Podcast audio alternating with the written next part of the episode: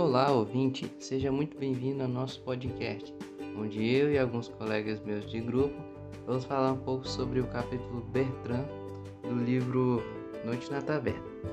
Bom, este livro ele tem uma relação com o romantismo que naquela época era bastante disseminado.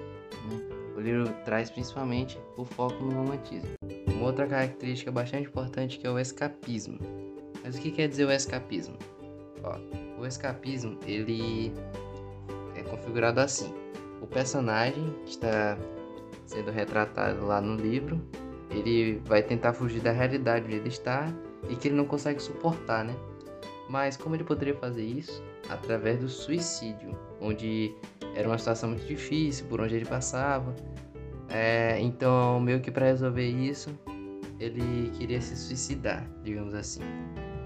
Tem um trecho no capítulo que ele fala o seguinte: Um dia, era na Itália, saciado de vinho e mulheres, eu ia suicidar-me. A noite era escura e eu chegara só na praia. Subi no rochedo. Daí minha última voz foi uma blasfêmia, meu último adeus, uma maldição. O que, que ele quis dizer com isso? Então vamos analisar.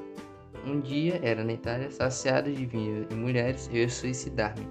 Onde ele fala suicidar-me, ele já está retratando o escapismo, né? Como se ele não gostasse realmente daquilo e ele queria se suicidar.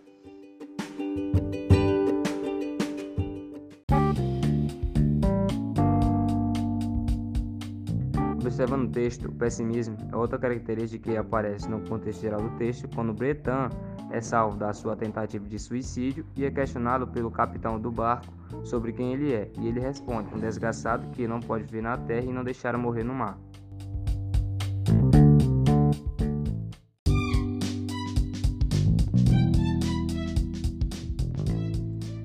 Também no texto está presente a valorização e descrição da natureza, quando no texto é dito: Uma noite, dois vultos alvejavam nas sombras de um jardim. As folhas tremiam ao ondear de um vestido, as brisas soluçavam aos soluços de dois amantes, e o perfume das violetas que eles pisavam, das rosas e madres silvas.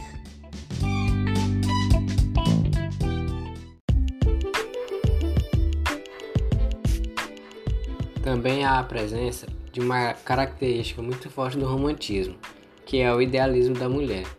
Quando, por exemplo, Bertrand descreve Ângela no início do texto, ele fala: Havia em Cadiz uma donzela, linda daquele moreno das andaluzas, que não há vê-las sob as franjas da mantilha acetinada, com as plantas mimosas, as mãos de alabastro, os olhos que brilham e os lábios de rosa de Alexandria, sem delirar sonhos delas por longas noites ardentes.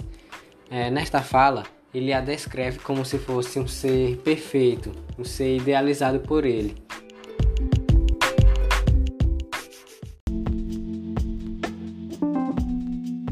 Bom, esse foi nosso podcast. Espero que tenham gostado. Obrigado.